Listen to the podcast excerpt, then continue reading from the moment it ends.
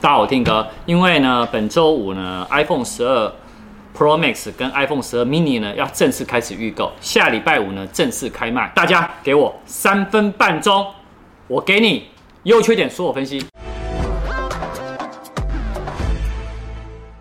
先讲 iPhone 十二 mini 优点。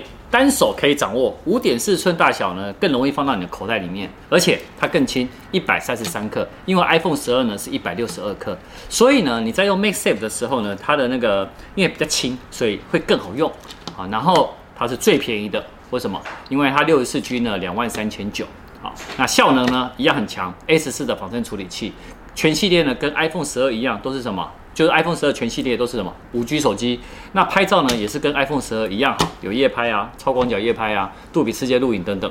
好，讲缺点，缺点呢就是第一，它电池续航力呢是比 iPhone 十二少两个小时，因为 iPhone 十二看片呢是十七小时，我我讲连续看片，那但是呢 iPhone 十二 mini 呢只有十五小时。那另外呢，因为它五点四寸大小而已，所以呢你今天可能在打游戏的时候呢，跟看影片呢，你会觉得荧幕太小。我们来看 iPhone 十二 Pro Max。好，我们再讲到 iPhone 十二 Pro Max，它优点呢大，六点七寸大小，你看影片啊、打游戏啊，体验感超佳的，尤其是打游戏的时候，我觉得很棒。第二个呢，因为它大，所以续航力也强。那其他的 iPhone 十二系列呢，都大于它们，为什么？因为它影片连续播放可以二十小时。好，另外呢，Pro Max 的主镜头呢，它下面的那一颗更大的可畏一试的感光元件，因为发表会上面说啊。在主镜头的感光元件呢，会比 iPhone 十二 Pro 呢增大了四十七趴。然后另外呢，在那个低光源拍照呢，效果会提升到八十七趴。那单位画素增大呢，变成一点七微米。这个就像什么一样呢？就像你房子嘛越大，那相同数量的那个气球呢，可以吹得更大。那更大的单位画素哦，资讯量也可以更多，使得照片的容量啊，哦，还有那个噪点控制呢，都可以来得更好。我们再讲到呢那个。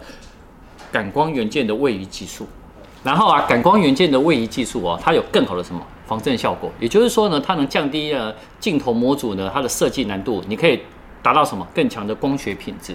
那更大的感光元件呢，就代表什么？有更大的进光量。所以就好像呢，你那个房间的面积是一样大，可是呢，你的窗户变大以后呢，可以怎么样？采光会来得更好。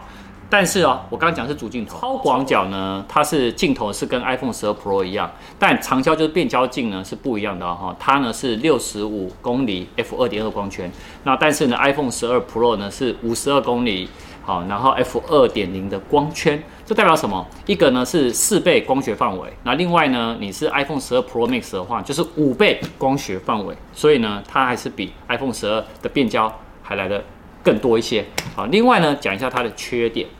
好，缺点就是它在 iPhone 十二里面呢，全系列它是价格最贵的。为什么呢？因为它的一百二十八 G 呢是三万七千九，五百一十二 G 就最贵的呢是四万八千四。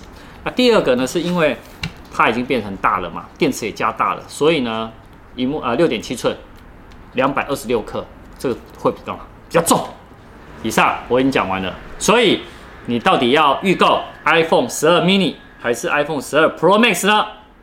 我们可以在下面留言哦，下次见，拜拜。